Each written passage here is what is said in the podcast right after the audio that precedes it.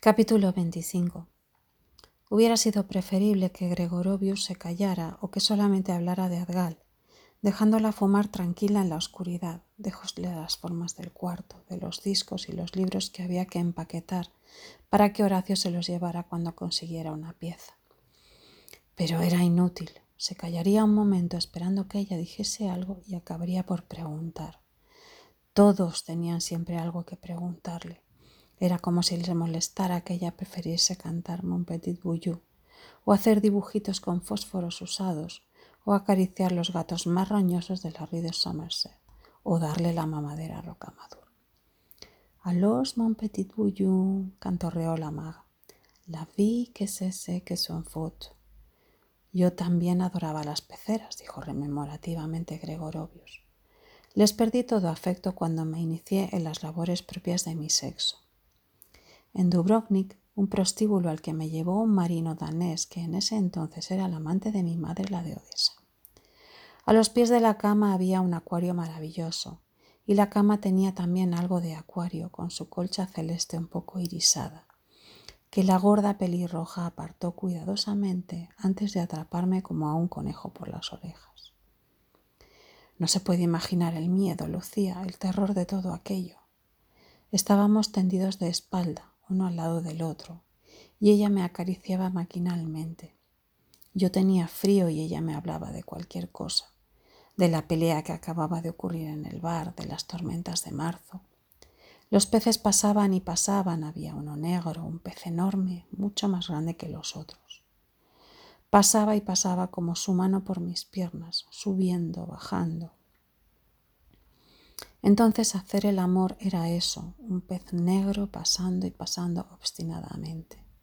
Una imagen como cualquier otra, bastante cierta por lo demás. La repetición al infinito de una ansia de fuga, de atravesar el cristal y entrar en otra cosa. ¿Quién sabe? dijo la maga. A mí me parece que los peces ya no quieren salir de la pecera. Casi nunca tocan el vidrio con la nariz. Gregorovius pensó que en alguna parte Chestov había hablado de peceras con un tabique móvil que en un momento dado podía sacarse sin que el pez habituado al compartimento se decidiera jamás a pasar al otro lado. Llegar hasta un punto del agua, girar, volverse sin saber que ya no hay obstáculo, que bastaría seguir avanzando. Pero el amor también podría ser eso, dijo Gregorovius. Qué maravilla estar admirando a los peces en su pecera y de golpe verlos pasar al aire libre, irse como palomas. Una esperanza idiota, claro. Todos retrocedemos por miedo de frotarnos la nariz contra algo desagradable. De la nariz como límite del mundo, tema de disertación. ¿Usted sabe cómo se le enseña a un gato a no ensuciar en las habitaciones?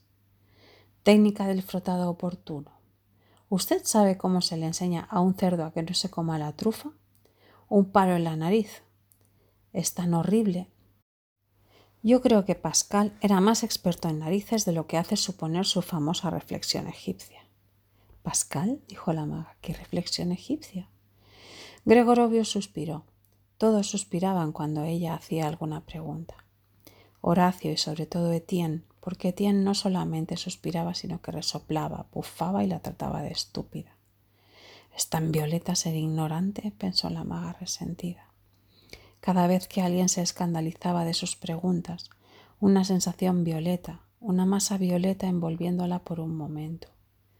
Había que respirar profundamente y el violeta se deshacía, se iba por ahí como los peces, se dividía, se dividía en multitud de rombos violeta los barriletes en los baldíos de pocitos, el verano en las playas, manchas violeta contra el sol y el sol se llamaba Ra y también era egipcio como Pascal. Ya casi no le importaba el suspiro de Gregorovius. Después de Horacio poco podían importarle los, los suspiros de nadie cuando hacía una pregunta.